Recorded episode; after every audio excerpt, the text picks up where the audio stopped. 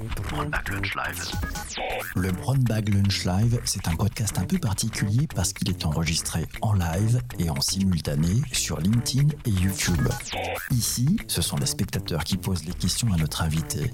Aucune préparation, tout est en direct. L'invité a deux minutes pour nous parler du thème du jour et 28 minutes pour répondre au feu roulant des questions des participants. Go live 12h30 comme chaque lundi. Comme chaque lundi à 12h30, on a la joie, le plaisir, le bonheur d'accueillir un talent du numérique, quelqu'un qui va venir nous parler de ses coulisses, ouais, de la façon dont il gère son business. Le thème du jour, vous allez voir, il est passionnant. On va parler du retail agile. Je suis pas venu seul, je suis venu avec un, un vrai talent du digital. Mais avant tout, avant toute chose, vous toutes et vous toutes qui êtes présents pendant ce direct, j'ai besoin de votre aide. Je compte sur vous. C'est vous qui posez les questions. Le principe du Brown Bag Lunch Live avec un nom totalement impossible à prononcer, c'est que ce sont les participants qui posent les questions à nos invités. Sans plus tarder, j'ai le plaisir et le grand plaisir d'accueillir aujourd'hui un garçon formidable. Il s'appelle Édouard Marguin. Bonjour Édouard, comment ça va? Bonjour PPC, ça va très bien, je te remercie. Ravi de t'accueillir ici. Pour celles et ceux qui ne te connaissent pas, je vois Guillaume vient d'arriver, Patrick est arrivé, Elodie, voilà, c'est tout ça qui sont arrivés, Christian aussi. Bonjour, pour ceux qui ne te connaissent pas encore, est-ce que tu pourrais te présenter en, moins d'une minute? Je m'appelle Édouard Marguin, j'ai 37 ans et je suis aujourd'hui le directeur des opérations de Lavinia. Lavinia, c'est le plus grand caviste parisien. C'est une entreprise familiale qui a été créée il y a, il y a 20 ans maintenant, basée à Paris, qui opère en France, en Espagne et en Suisse autour d'une promesse simple c'est découvrir les plus grands vins, champagnes et spiritueux du monde. Voilà, ça, ça s'appelle du pitch, super. Et maintenant, j'aimerais que tu nous parles, si tu le veux bien, la façon dont tu vois ce rythme en mode agile. Et puis tout d'abord, pour commencer, qu'est-ce que c'est que le retail en mode agile? C'est une vaste question que tu me, que tu me poses. Le retail en mode agile, c'est la, la, la capacité à adapter son, son, retail en fonction de l'actualité. Et quelle actualité euh, cette année, c'est le moins qu'on qu puisse dire. Euh, chez Lavinia, on a fait le choix de remettre à plat complètement le, retail en France euh, en 2021. Donc on a fermé en fin d'année, coup sur coup, nos deux boutiques parisiennes, dont le flagship historique que peut-être certains connaissent euh, à Madeleine, pour ouvrir très rapidement, puisque la, la, première boutique du nouveau genre ouvrira d'ici quelques semaines, on l'espère fin mai, à Paris, toujours, sur une grande artère très proche de l'étoile. Donc le retail euh, en, mode agile, euh, c'est, comme je te disais, cette capacité euh, à s'adapter et il a fallu le faire cette année, particulièrement dans la mesure où on a eu une première période de fermeture complète de nos caves. Ensuite, on a été autorisé à réouvrir. Mais ce qu'il faut savoir, c'est qu'une cave comme le flagship parisien, il faut des dizaines de personnes pour l'opérer quotidiennement. Et donc, c'est pas le tout de pouvoir ouvrir. Il faut que ça ait du sens et que ce soit rentable d'ouvrir et à une période où on a perdu toute notre clientèle internationale, qui est près d'un tiers de, la clientèle de, de Lavinia, c'était compliqué et même contre-productif de garder euh, nos caves ouvertes. Et donc l'idée, c'est comment, avec tous ces sommeliers qui travaillent avec nous euh, au quotidien, on réinvente le retail dans cette, euh, dans cette période. On l'a fait autour de, de quelques axes, mais peut-être qu'on va être amené à en parler. La dégustation virtuelle, nos opérations sur Clubhouse en font partie. Moi, j'aimerais te demander, d'un point de vue, effectivement, parce qu'on voit ce, cette, ce changement que vous avez vécu, ça touche simultanément la relation avec les clients, la relation avec les collaborateurs, la relation avec vos partenaires aussi. Un challenge énorme, c'est ce que dit, euh, ce que dit Guillaume hein, dans, le, dans, le, dans, le, commentaire sur, euh, sur LinkedIn. Vous le prenez par quel bout Quand ça vous tombe dessus, euh, ça se passe comment en fait? On avait, je vais te dire, on, comme tout le monde, ça nous est tombé dessus dans un premier temps. Donc dans un premier temps, bah, il a fallu fermer les caves, malheureusement mettre une grande partie, euh, la majorité de nos collaborateurs euh, en activité partielle. Et puis euh, commencer d'abord par les points principaux, c'est-à-dire le cash, la trésorerie, comment on fait, comment on limite les expenses, euh, dans une période où on va rentrer moins de chiffre d'affaires. C'est la base, comment on travaille plutôt sur le recouvrement, sur donc des problématiques qui sont d'abord purement financières. Puis dans un deuxième temps, comment on, relance ou, comment on poursuit l'activité d'un point de vue retail.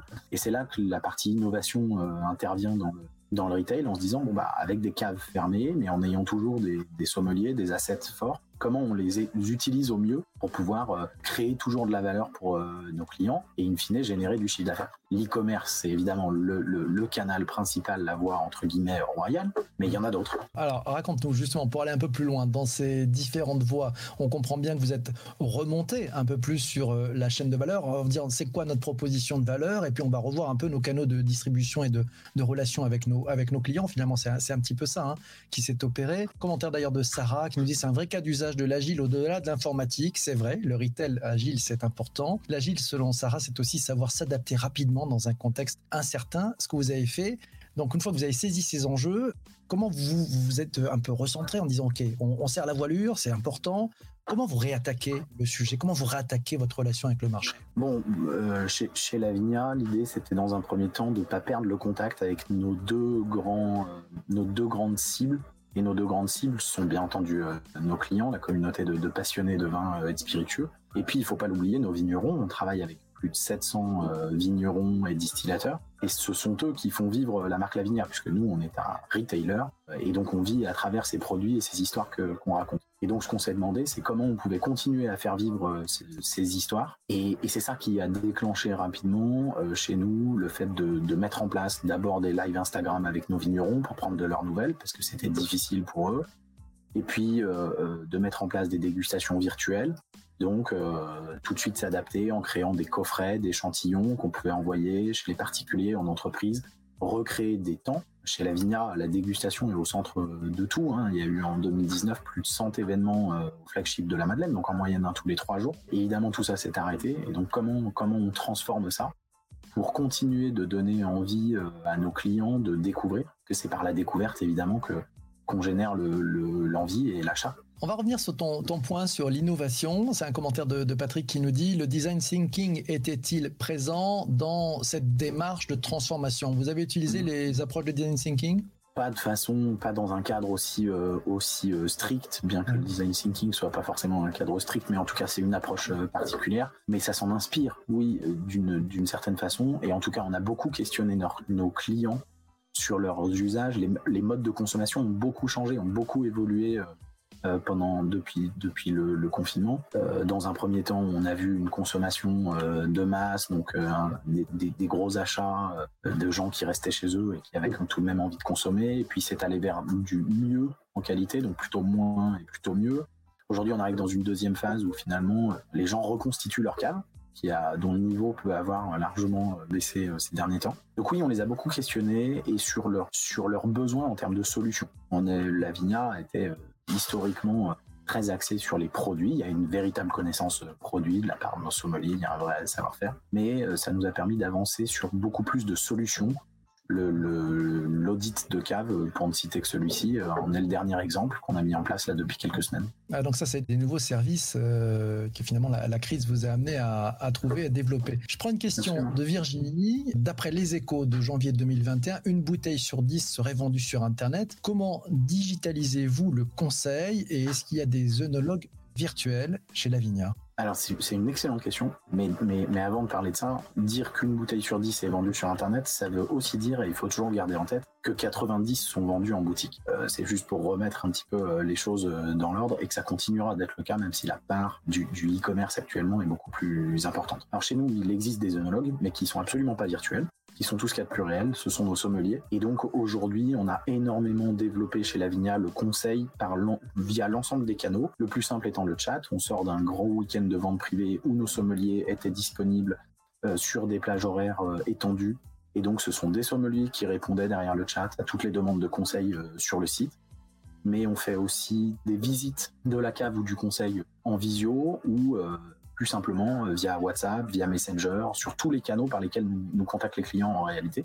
Mais sont des sommeliers derrière il n'y a pas de bot chez Lavinia, il n'y a que des sommeliers de formation. Donc des hommes et des femmes qui pratiquent avec amour et talent ce métier. Question de, Guillaume qui nous dit en plus de l'e-commerce, le click and collect, les livraisons, les promos régulières, est-ce que vous avez mis en place des partenariats pour développer le, chiffre d'affaires? Oui, euh, de plus en plus, c'est une démarche qu'on a qu'on a mise en place il y a déjà euh, deux ans chez Lavinia, la cellule euh, partenariat, et donc pour développer le chiffre d'affaires, beaucoup avec des partenaires. Alors des partenaires, il y a des partenaires médias, on travaille avec Forbes on travaille avec GQ aujourd'hui, on fait beaucoup de choses.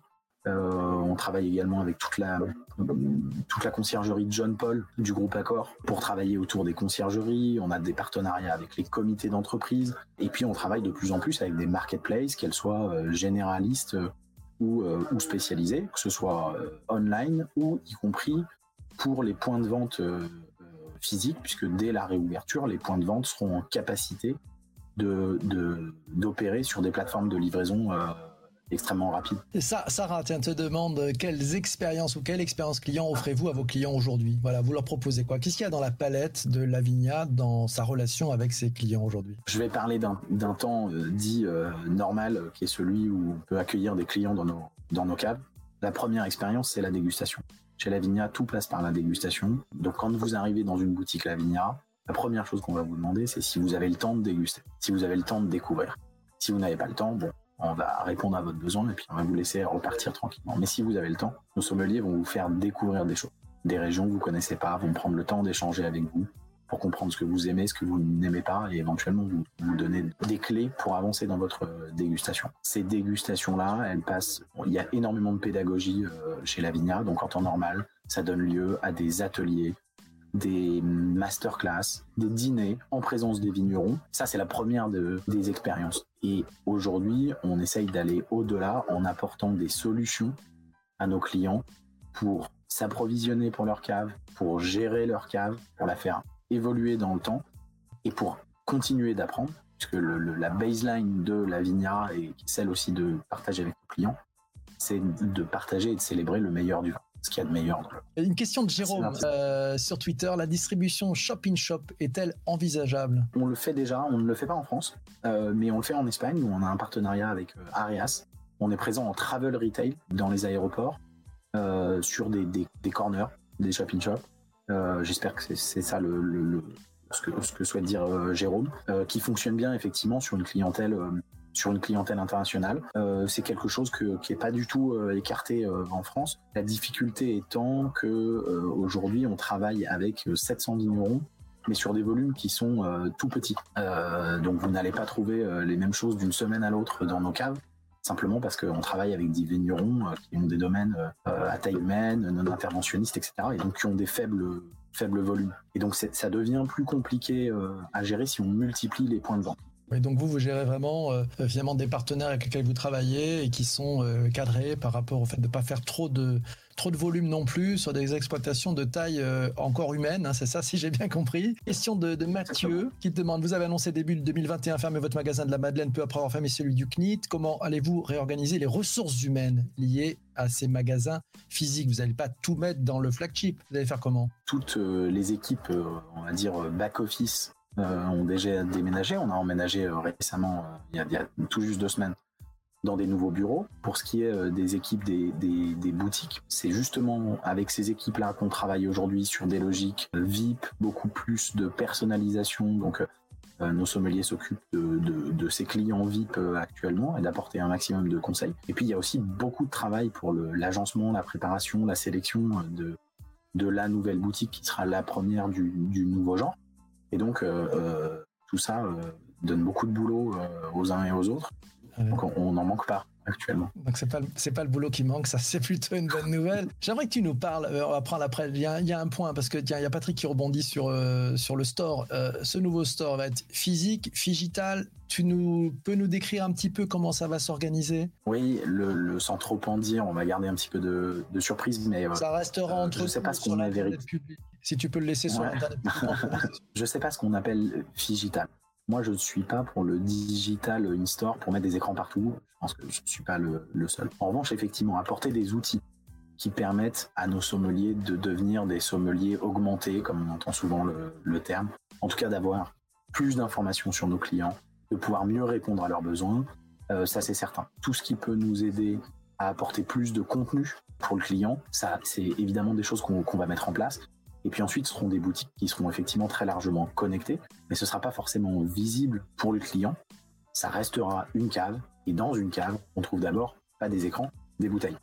Des bouteilles, ah oui, c'est le produit quand même. Le produit est important. Tu peux nous raconter comment vous faites euh, ces dégustations euh, en, distanciel? Aujourd'hui, ce qu'on utilise beaucoup, avec, euh, notamment avec les entreprises, c'est des choses qu'on fait beaucoup avec les entreprises Ce sont des coffrets de dégustation. Donc on va, on va échantillonner à partir de bouteilles existantes. On va créer un coffret, en général le co-créer d'ailleurs avec les entreprises, à leur couleur, etc. Qu'on va faire partir à tous les partenaires, les clients qui, à qui souhaitent adresser ce coffret. Et puis ensuite, on va se retrouver un soir autour de Zoom, la plupart du temps, pour faire la dégustation avec tous ces clients, tous ces partenaires qui sont chez eux, qui vont découvrir ces échantillons et un ou plusieurs sommeliers chez nous qui vont en commenter la dégustation. Donc c'est finalement un format euh, assez simple et du même esprit que celui que j'ai dupliqué euh, sur euh, Clubhouse pour rebondir là-dessus. on va, on va d'ailleurs revenir tout de suite euh, ouais, sur, le, sur le Clubhouse. Mais d'un point de vue économique, ouais, c'est la même chose, ça coûte plus cher, ça coûte moins cher de faire ces choses à, distance ou ça coûte la même chose mais ça rapporte plus, moins? Je ne peux pas te dire que ça rapporte plus ou que ça rapporte moins ou que ça coûte plus ou que ça coûte moins. C'est un modèle économique qui n'est pas du tout le même. D'abord parce que pour faire des dégustations physiques, il faut un lieu. Euh, et donc quand on a, quand on a un lieu, euh, le, modèle économique est complètement différent. Non, il a, il a fallu inventer un modèle économique autour de ces dégustations euh, virtuelles. Il y a des avantages et des inconvénients. le distanciel permet quand même de faire des économies. Et puis à l'inverse, bah, ça veut dire qu'il faut envoyer des bouteilles de vin qui sont dupliquées fois autant de, autant de clients. Les rééchantillonner, ça coûte de l'argent. Donc c'est pas si simple. Ce sont des modèles économiques qui sont simplement différents et qui vont continuer, je pense, à perdurer, y compris après le, la réouverture euh, euh, des boutiques pour une raison toute simple, c'est que en fait la dégustation euh, virtuelle, elle permet aux gens de rester chez eux et dans un cadre en entreprise. Ben, un patron d'entreprise, il peut être plutôt content de savoir que ses salariés, même si les dégustations se font toujours avec modération, le fait dans un cadre dans lequel il est safe, il n'a pas à rentrer en taxi derrière. D'accord. Donc tu vas pouvoir toucher peut-être plus de monde aussi par, par ces approches-là. En tout cas, il y a une très très bonne dynamique aujourd'hui sur ces, sur ces offres-là. Ok, c'est Christian qui nous dit que ce sont effectivement de, nouveaux modèles économiques. Euh, tiens, une question très intéressante de Maxime. Est-ce que vous avez constaté une hausse des demandes de vignerons qui n'ont pas de e-shop pour être distribués? C'est vrai que les, les, vignerons ne sont pas forcément ultra digitaux, ils font pas du e-commerce, c'est pas tellement leur job, ou c'est une, une fausse idée? Ils sont très branchés. C'est une, fausse idée, euh, je pense. Alors, il y en a effectivement beaucoup qui n'ont pas encore euh, de site.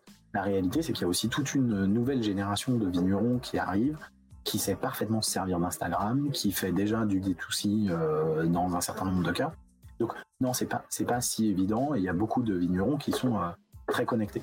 Pour ce qui est d'avoir constaté ou non une hausse des demandes de vignerons, en moyenne, on a, on a 800 à 1000 candidatures par an. Donc, donc c'est euh, beaucoup. C'est extrêmement compliqué euh, à gérer. Je ne sais pas dire si on en a eu davantage. Il faudrait que je me penche euh, sur la question pour voir si on en a eu davantage cette année. Mais en temps normal, on en a déjà énormément. Donc finalement, il n'y a pas tellement de différence pour nous. Tu nous as intrigué tout à l'heure en nous disant que vous aviez des démarches plutôt créatives. Euh, tu nous parlais d'ailleurs de, de Clubhouse. Voilà. Euh, c'est quoi et comment vous l'utilisez Si tu peux nous expliquer, de quoi s'agit-il? Bien sûr. Bon, l'idée, elle est extrêmement simple. Hein. C'est de, de, dire que durant cette période pendant laquelle les, dégustations euh, physiques ne nous sont pas permises, on cherche par tout moyen à rester en lien avec la communauté de, de passionnés de vin et de spiritueux d'ailleurs et que on a vu dans l'arrivée de Clubhouse euh, une véritable opportunité de euh, continuer à partager avec euh, nos clients sur un format, le social audio, qui est parfaitement adapté aux vins et aux spiritueux, parce que les vins et les spiritueux sont avant tout des histoires des histoires de vignerons, des histoires de terroirs, des histoires de distillateurs, tout ça au, masculin comme au, féminin bien entendu. Et euh, on a vu une super opportunité de, continuer à partager, à échanger avec euh, les passionnés de vin. Et donc effectivement, on a déjà, donc il existe un club Lavinia sur sur euh, Clubhouse que je vous invite tous à rejoindre évidemment, et dans lequel on organise en moyenne une fois par semaine une dégustation, une découverte soit avec des échantillons qu'on peut euh, acheter en coffret quelques jours auparavant, puis on va déguster ensemble, soit avec euh, un guest. Donc, par exemple, mardi dernier, c'était euh, François-Xavier Marotto, qui est le propriétaire du château Braner du Cru, donc quatrième cru classé, qui est venu nous présenter son de sa propriété, ses cuvées, le style Braner du Cru, la OC Saint-Julien, etc. Et donc, il y a des questions toutes simples parfois sur ce qu'est un premier vin versus un second vin, etc et d'autres parfois beaucoup plus complexes sur euh, les chais gravitaires, sur le pH des cuves, etc. Donc tout, tout ça se mélange voilà, on, teste cette, cette approche-là et pour l'instant, on a vraiment un super, super retour de la communauté. Donc, a priori, on va, on va prolonger ça. Vous étiez déjà mis à faire des, à faire des podcasts ou vous vous dites, tiens, c'est aussi une opportunité? Ouais, c'est c'est un sujet qui nous intéresse beaucoup, le podcast. Ma vision des choses, c'est que, et, je viens de le vérifier encore une fois avec toi euh, aujourd'hui, c'est que ça nécessite plus de préparation, euh, que c'est plus complexe, qu'il faut pouvoir le tenir euh, dans le temps. Donc c'est un sujet sur lequel on, réfléchit énormément. Il en existe déjà quelques-uns, des podcasts autour du vin sur différents formats. Si on le fait, on essaiera de le faire bien. Et c'est difficile de bien le faire. C'est très facile, je pense, de lancer un podcast je pense que c'est pas si facile de le faire très bien et on a un niveau d'exigence important sur ce sujet. c'est bien, c'est important. Question sur, justement sur Clubhouse, parce que vous êtes passé dans le ce qu'on appelle le social live audio. Donc, en fait, les personnes qui vous rejoignent pendant ces, rendez-vous hebdomadaires euh, n'ont finalement comme relation avec vous que la conversation, que la voix. Certains ont pu peut-être commander effectivement auparavant une bouteille. Et c'est vrai que le vin, c'est important, pas de voir euh, la, couleur de, la, bouteille, de voir l'étiquette. Enfin, il y a quand même beaucoup de choses qui sont visuelles. Hein. ça joue sur les cinq sens, le, vin. Mmh. Euh, là, il y a justement Louis. Euh, est-ce que vous avez senti que ça libérait peut-être aussi un peu la parole dans les échanges que vous pouvez avoir avec celles et ceux qui, vous suivent? Oui, si, si, tu me permets, au contraire, je pense justement que le fait d'être privé de ce sens visuel laisse beaucoup plus place à l'émotion.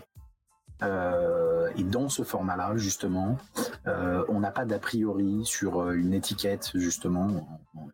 Il y a cette expression qui existe en France, très désagréable, sur ce que on parle parfois des buveurs d'étiquettes. Et justement, le fait d'être privé de ce sens-là permet de se focaliser vraiment sur l'histoire, sur le ressenti, et laisse beaucoup plus place à l'émotion. Moi, j'y ai vu beaucoup d'avantages. Ensuite, c'est certain que c'est toujours mieux avec avec la bouteille de pouvoir faire appel, effectivement, comme tu dis, à tous ses sens. Mais euh, il n'est pas du tout dénué d'intérêt ce format justement où on est privé de la, de la vue et où on doit imaginer. Plus riche, hein. c'est comme avec un livre, hein. on imagine derrière les, les mots qu'il a écrits dans Absolument.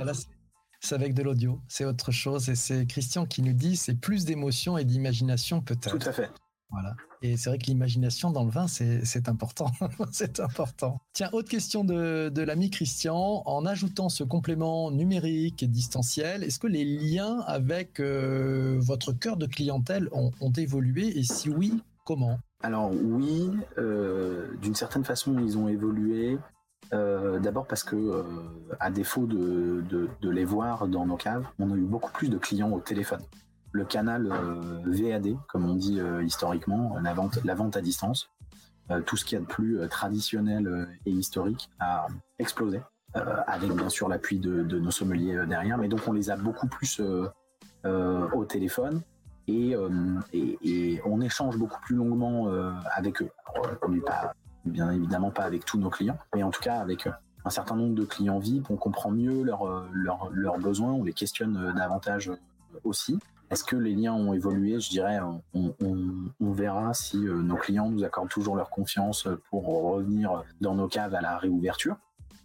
Mais en tout cas, euh, ces différentes, euh, je dirais que différents, ces différents projets qu'on a, qu'on a conduits ont probablement resserré les liens avec nos clients et nous ont permis peut-être d'humaniser davantage la marque, puisque la Vigneur, faut-il le rappeler, reste un groupe euh, familial, 100% euh, euh, actionnaire et indépendant.